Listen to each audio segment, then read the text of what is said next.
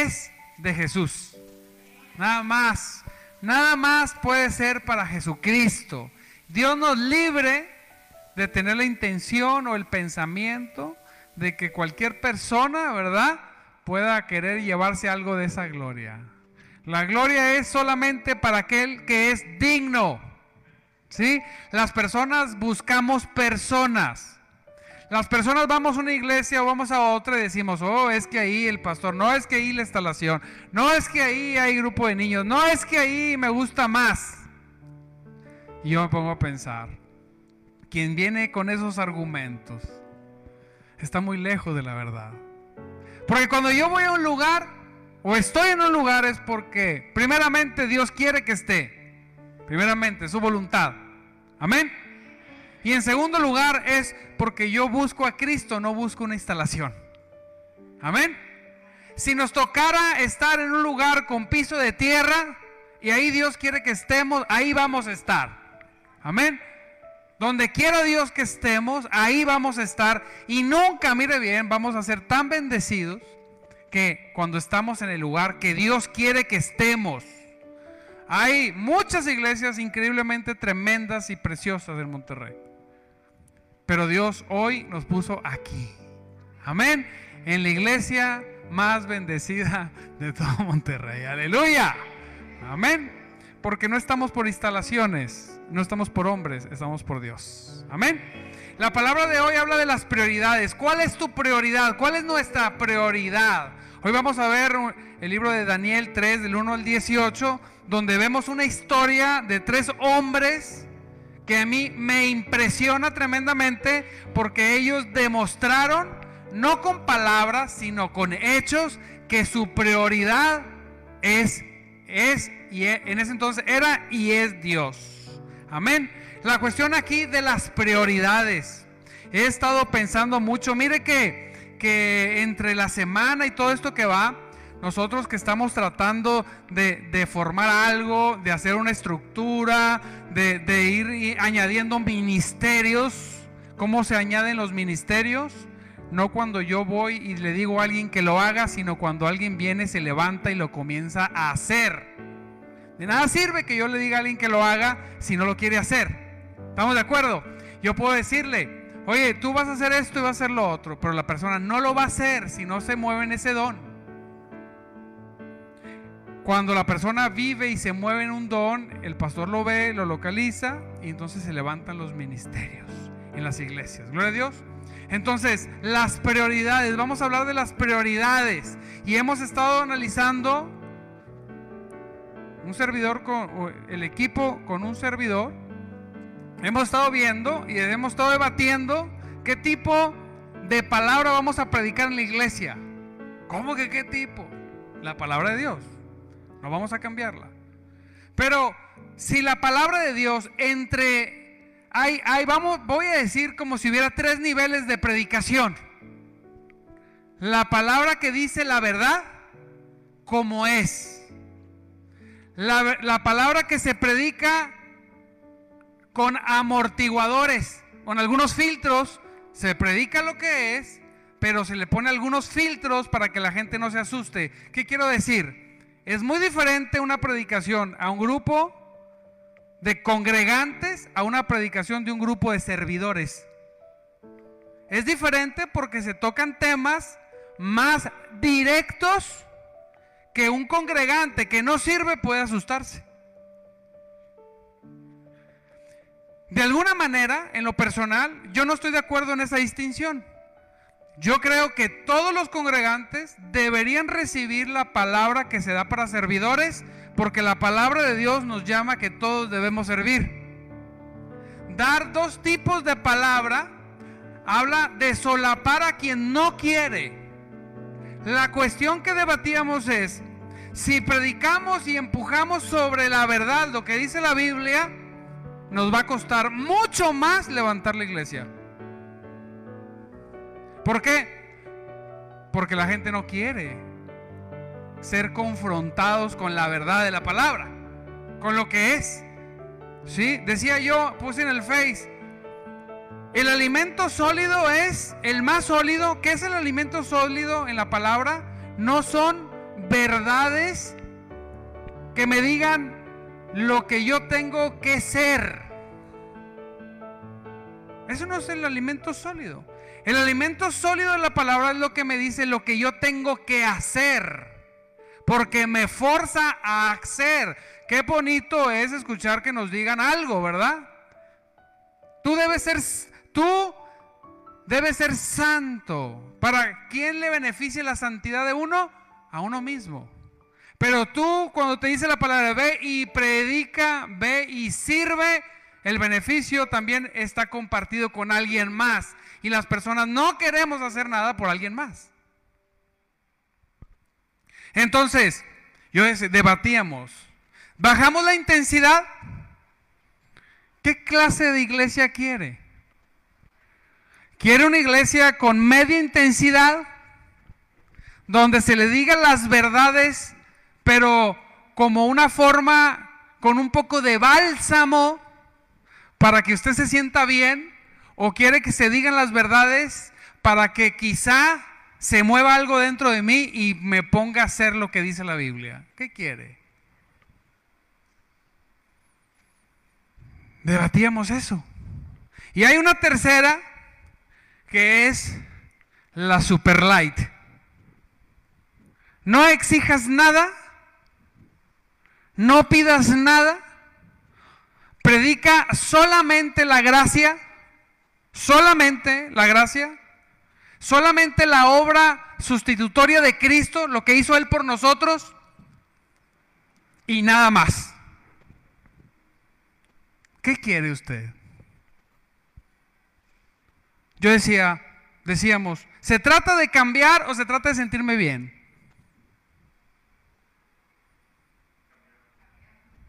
Y para cambiar, de entonces debo recibir las cosas que son como son. No con medias tintas. Obviamente no le vas a decir a un inconverso lo que decimos aquí, ¿verdad? Pero la cuestión es que hay que ser confrontados para cambiar. Y yo cuando veo esto, este, este diálogo, este pasaje de estos tres hombres, veo que eran hombres bien determinados hasta, hasta la última consecuencia. Y eso es lo que quisiéramos ser todos como cristianos, en nuestras prioridades. ¿Sí? Dice la palabra en Mateo 6:21 que donde está nuestro tesoro, ahí está nuestro corazón. ¿Qué es lo que más nos importa? Mire,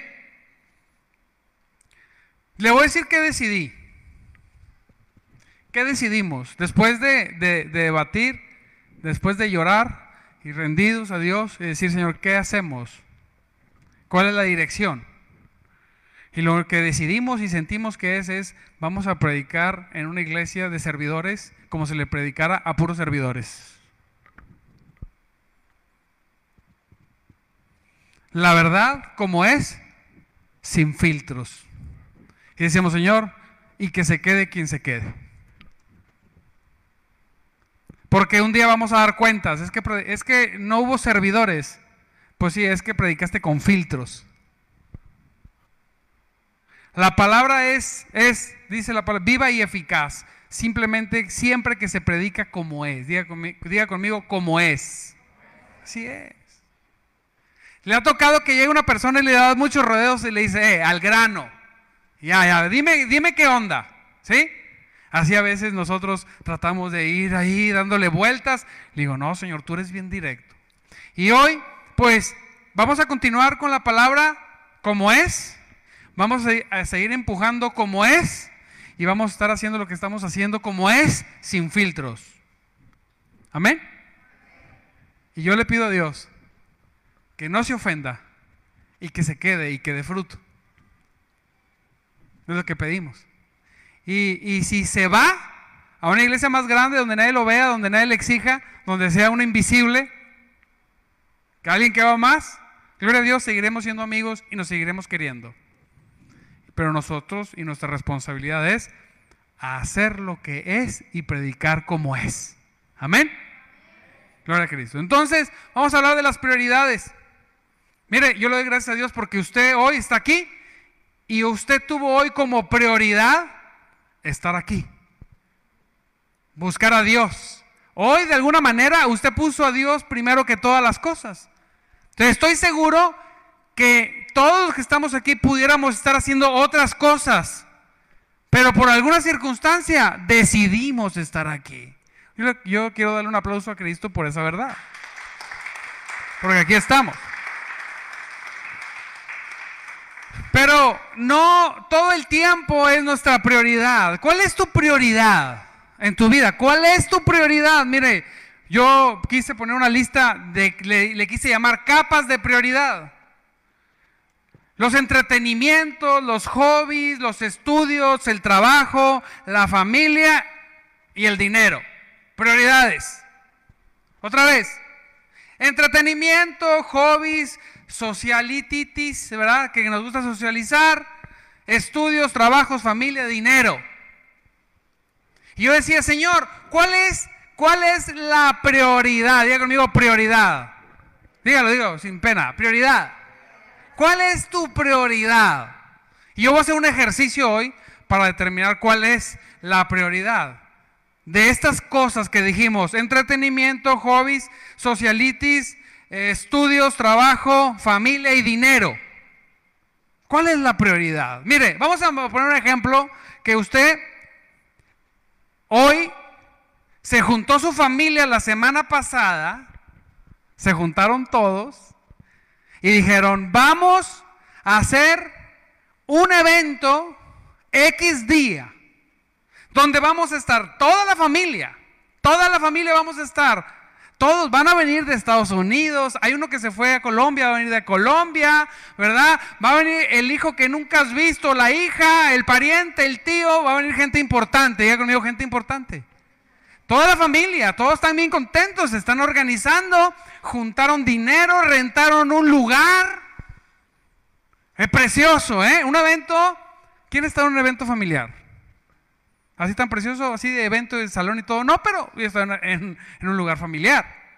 Y qué bonito es la convivencia. Y vamos a estar y se hablan como madre, que estés ahí, y yo voy a llevar esto y voy a llevar lo otro, y que esto, y que sean conchas, no que sean donas, y Coca-Cola no porque hace daño, bueno, que sí lleva, que si no, bien bonito, todos están contentos. Ya compraron los boletos de avión, los que vienen de fuera, nos vamos a reunir. Aparte en ese salón hay una alberca bruta, hermosa.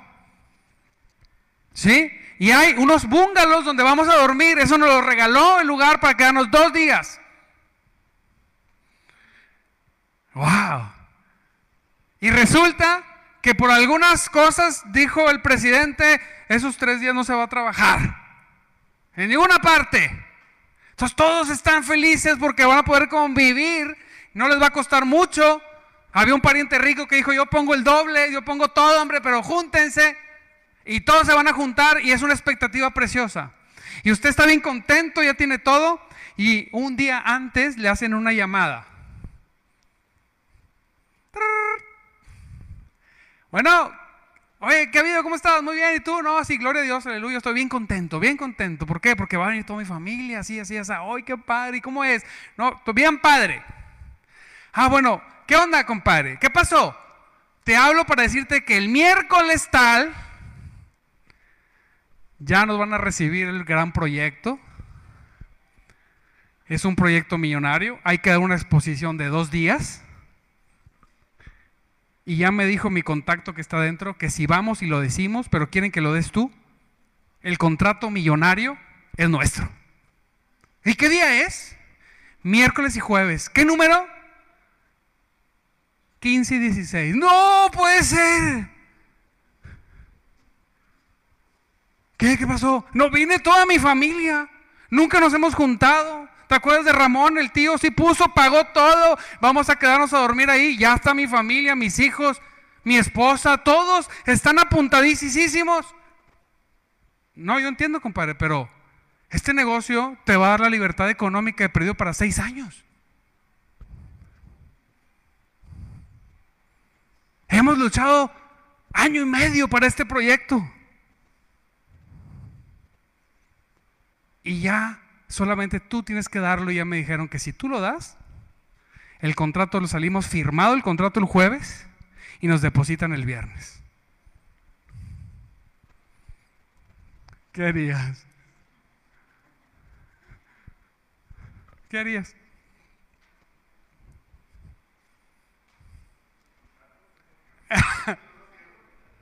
Pero la esposa ya, ya está bien emocionada.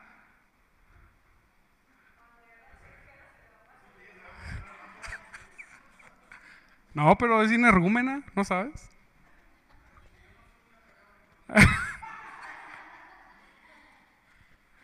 Mire, yo sin eh, levantarle una evaluación, con verle los ojos nada más, sé cuál es la respuesta. Tomarían el lugar del negocio.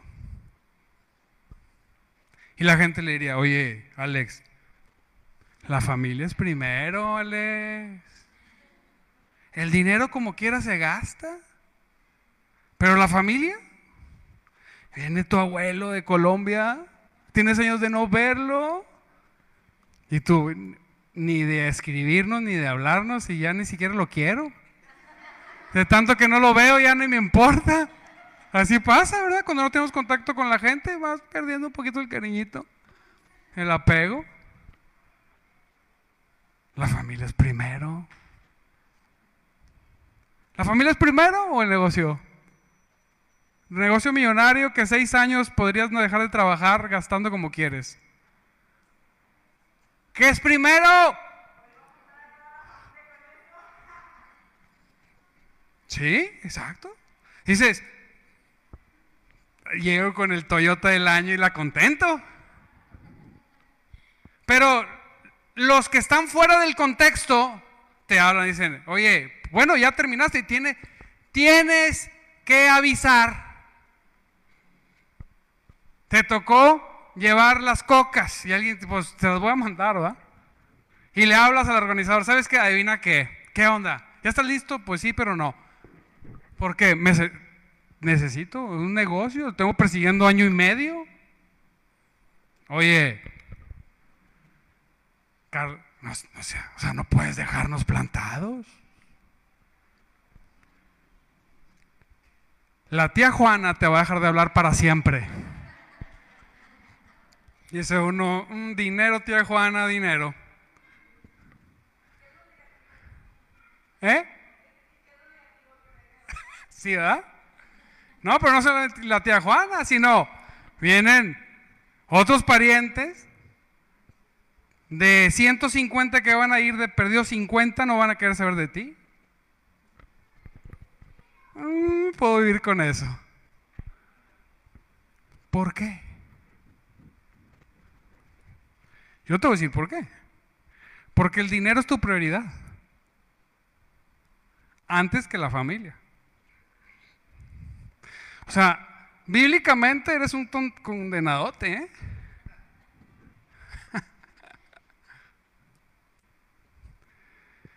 Eso es por dinero, por familia. Entonces uno sincero dice, no, pues, no, sí, buen negocio. Aunque me deje hablar toda la familia, a rato me los gano con regalos. Puede ser. Pero te perdiste el evento.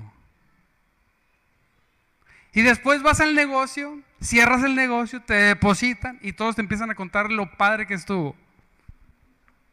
Para hacerte sentir mal. ¿Te sentirías mal? A ver, chécale. ¿Depositaron? Ya depositaron. No, no me siento tan mal. Vamos a organizar otra. No, ya nadie quiere. Nadie cree en ti. Te van a sacar la vuelta. Ah, ¿Qué tiene? Dirían unos. Con dinero baila el perro. Aleluya. Bueno, Imagínense eso, ya los puse en, la familia. Imagínense que no es familiar, es con los amigos. ¿Dinero o fiesta con amigos?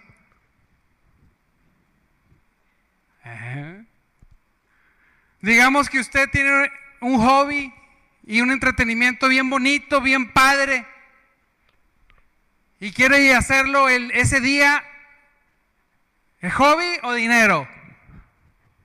Dígalo, hombre. Oye, me voy a poner más difícil.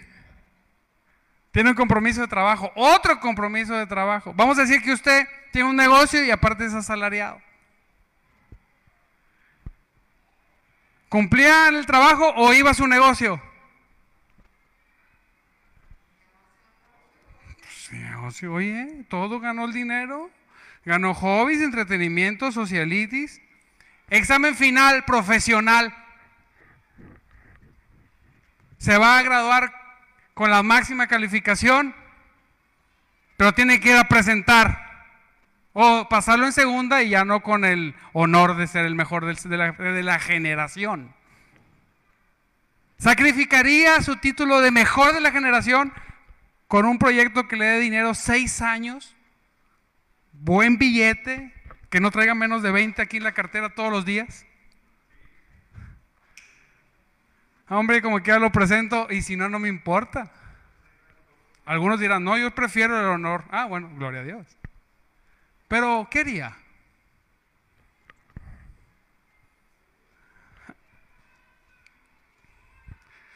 Ahora le voy a decir algo. ¿Y si en vez de dinero fuera Dios?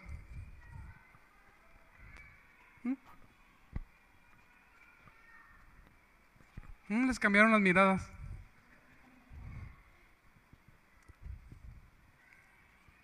¿Qué decisión tomaría?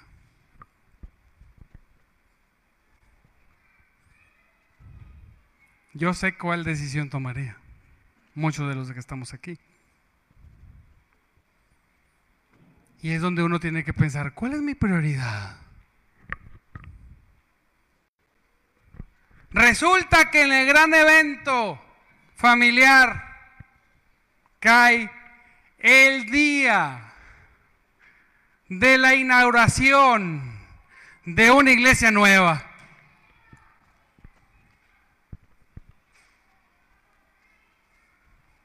Y usted no es el pastor, no es el tecladista, le tocó ese día venir a limpiar la iglesia para el, para el inicio. Se ha estado preparando por mucho, un año y medio para esa apertura. Y se esperan muchas familias que van a entregar su vida a Jesucristo y va a cambiar su eternidad por completo.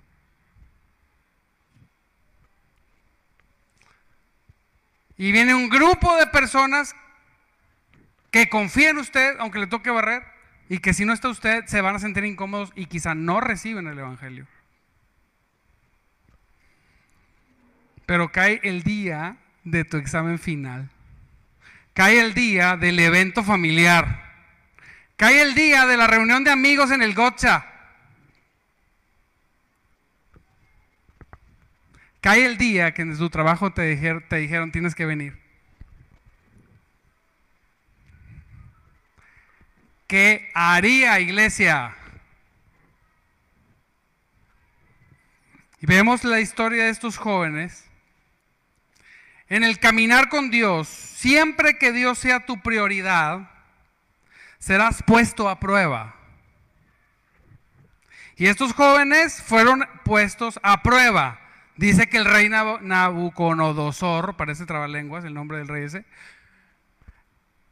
se le ocurrió hacer una estatua de quién sé cuántos metros, grandononona, de oro, y le mandó llamar a todos para que vinieran y al son de la música, todos doblaran sus rodillas y le declararan culto, adoración a la estatua. La estatua simboliza en esta predicación y en la palabra todas las cosas que no son de Dios, que no, que no está Dios involucrado. Que las reuniones familiares son de Dios, sí. Pero cuando me toca decidir, como decía una hermanita, es que la gente quiere lo inmediato, el dinero lo vas a cobrar inmediato. Y crees que con ese dinero que lo cobraste inmediato es mejor que, que Dios sea tu prioridad, cuando Dios es el dueño del oro y de la plata. Diga, amén. Así es. Entonces, porque me salgo de cuadro y luego aquí estamos. Eh. Entonces, hay un culto a todo lo que no es Dios.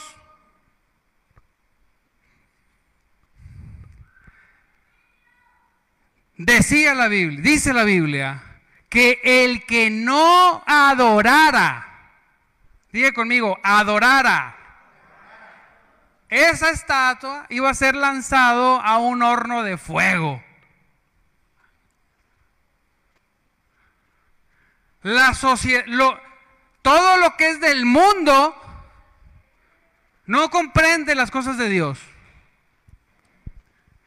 Todo lo que es del mundo, no importa lo que sea, cuando sea del mundo, es del mundo, aunque sea en la familia, en el trabajo, en donde sea, no comprende las cosas de Dios. La carne no comprende lo espiritual.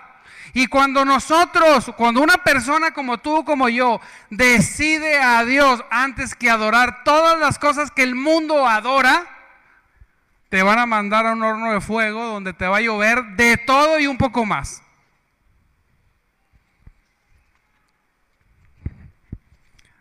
de todo y un poco más. Va a haber gente que te va a dejar de hablar, hay gente que no se va a querer relacionar contigo, va a haber familia que se va a molestar. No comprende. Entonces imagínense que dice, oye, vamos, todavía hay personas que han dejado la iglesia por irse a una alberca el domingo. Imagínense cuando cuando ya dejas a Dios por una alberca, lo dejas por cualquier cosa. No está mal ir a la alberca, pero cuando uno comprende lo necesario que es buscar con Dios y darle prioridad. Dios mío, prioridad. Así es.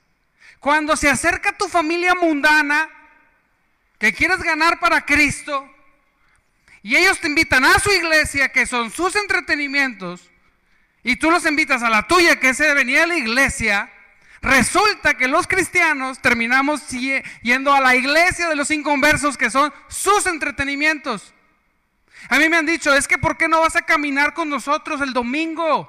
Bueno, es que yo soy el pastor, ¿verdad? Pero hemos visto que pones una chica a predicar, que predique y vente. No, a ver, espérame, tú no has venido a mi iglesia y quieres que vaya a la tuya. La familia se reúne, no, sí, ay, no seas amargado, vamos, ay, un día no pasa nada. No es el día, es que te voy a decir una cosa, familia y amigo, apúntale ahí, por favor, hay unas planas, por favor. Para mí Dios es primero. Por eso, pero es un domingo, sí, te invito ese domingo que quieres que vaya a tu iglesia, que es celebrar y adorar al mundo y hacer todo lo que el mundo hace, te invito mejor que vayas a mi iglesia y adores al verdadero Dios. ¿Sabes qué te voy a decir? Que no, y si te convence, aunque no lo digan, van a decir, pues no creo que sea muy Dios y eso que dice, porque mira, aquí anda.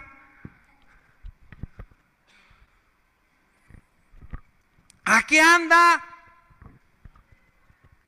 Cayó por una alberca, unos lonches y una Coca-Cola totota que se va a tomar cuando salga. Ay, la convivencia con los mundanos no, no, es de la familia, ¿verdad? Es de Dios andar con borrachos, pecadores y prostitutas. Pero no el día de la iglesia, invítalos. ¿Sí? ¿Cuál es tu prioridad? ¿Cuál es mi prioridad? Dice que aquí este señor Nabucodonosor dijo, vamos a hacer, y vengan todos y lo van a adorar, pero siempre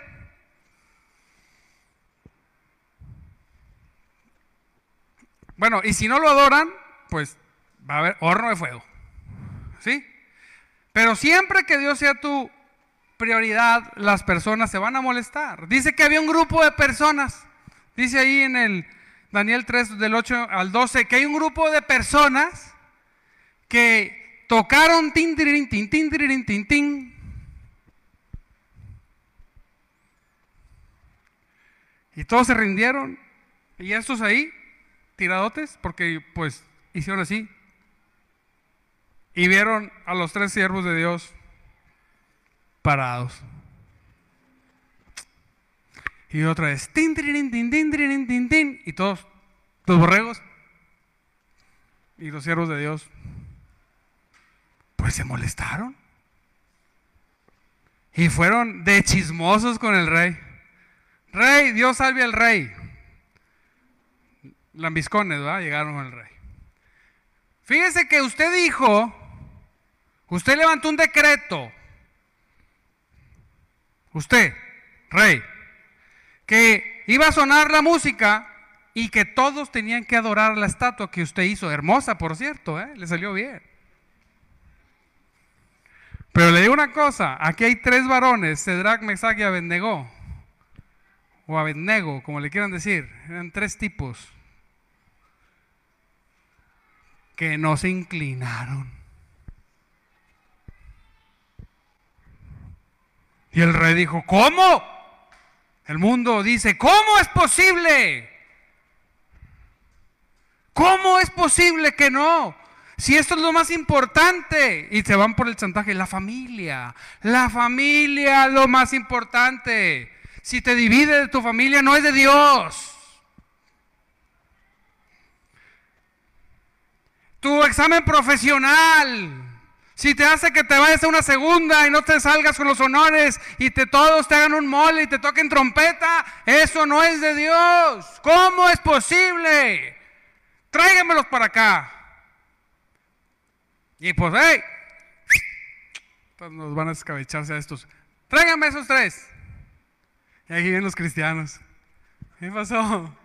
¿Qué onda? Dios te bendiga, rey. Bendiciones. Y el rey con su cara. Me están diciendo que ustedes no son como los demás, que prefieren el mundo antes que Cristo.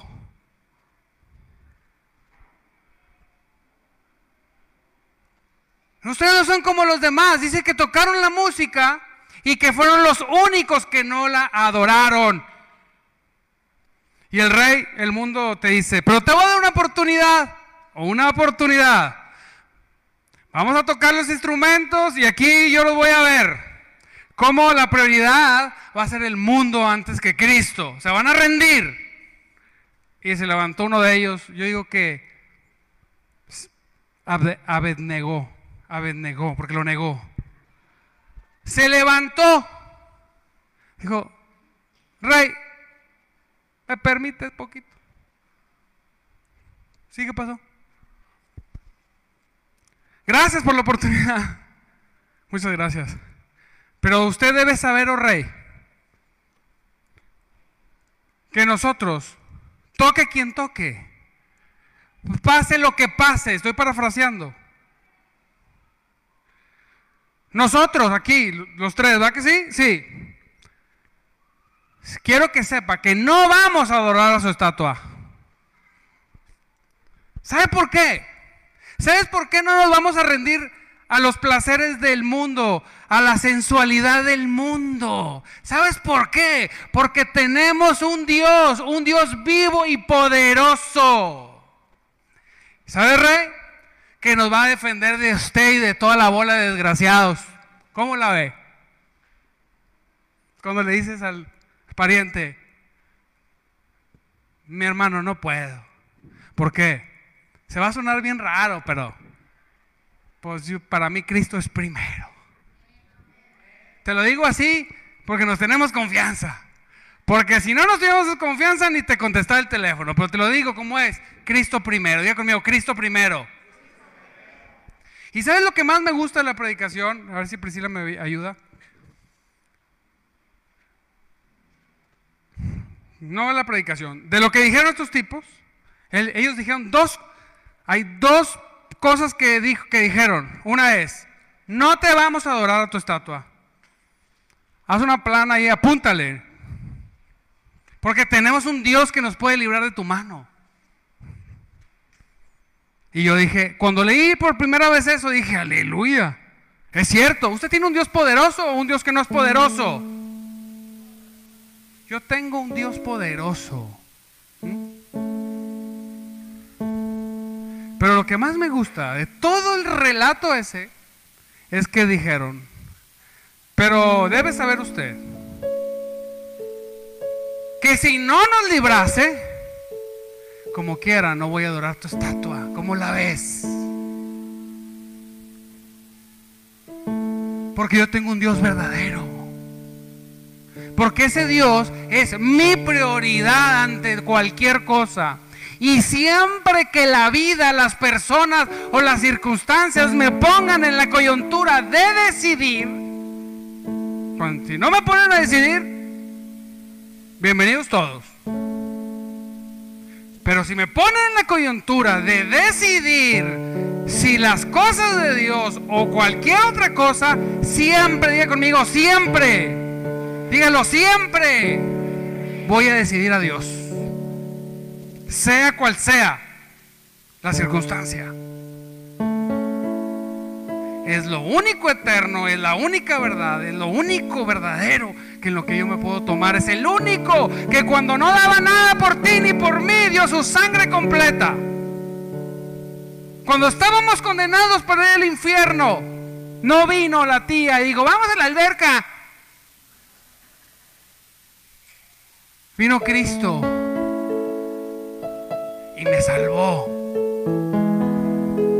Me dio un nuevo nombre. Me hizo su hijo. ¿Cómo voy a decidir cualquier otra cosa? Entiendo que hay enfermedades que uno no puede venir. Entiendo que virus y que cosas que uno no puede venir. Pero yo meditaba porque hay cosas en las que sí.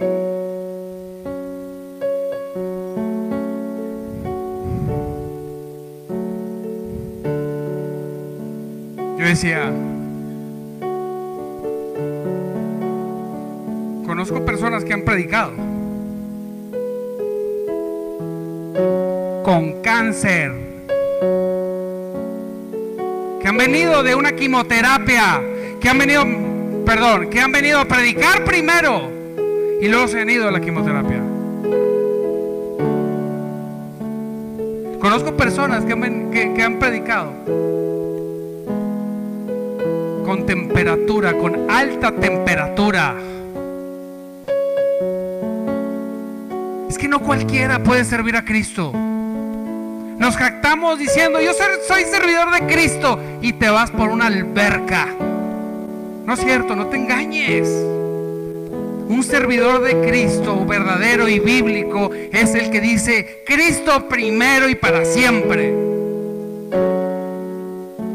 Habrá momentos que no podamos, yo entiendo, sí entiendo que habrá momentos, pero nunca, nunca porque no sea mi prioridad Cristo. Habrá momentos que ande de viaje, que el avión, que las vacaciones, una entre millones está, bien, pero muchas veces no es así. En estos calores, si se juntaran las familias una vez al mes te invitaran a la alberca, dejábamos muchos de venir una vez al mes. De servir, deja tú venir, ahora transpóralo a servir, a predicar. Vamos a ponernos de pie. Entonces, ¿cuál es la conclusión de todo esto? Es que medites, ¿cuál es tu prioridad? Yo te voy a decir una cosa, si tu prioridad, tú haces tu prioridad Dios,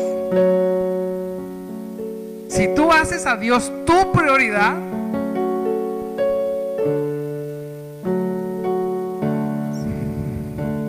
luchas contra todas esas tentaciones, te aseguro que te va a ir mejor a ti y a tus hijos. Te lo aseguro. Porque la Biblia dice, buscad primero, primero a Dios y su justicia, el reino de Dios y su justicia. Y todo lo demás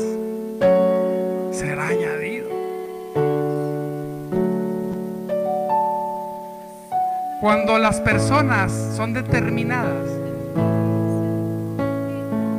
van a reunirse las familias. Van a decir, vamos a hacer la gran pachanga. ¿Sabes qué? Pero no la hagas el domingo porque si no Carlos no va a venir. Hazla el lunes o el martes. Así van a ser. quieren que usted, ellos van a modificar las cosas. No, hazlo como ya lo convencemos. Domingo. ¿Qué? Así es.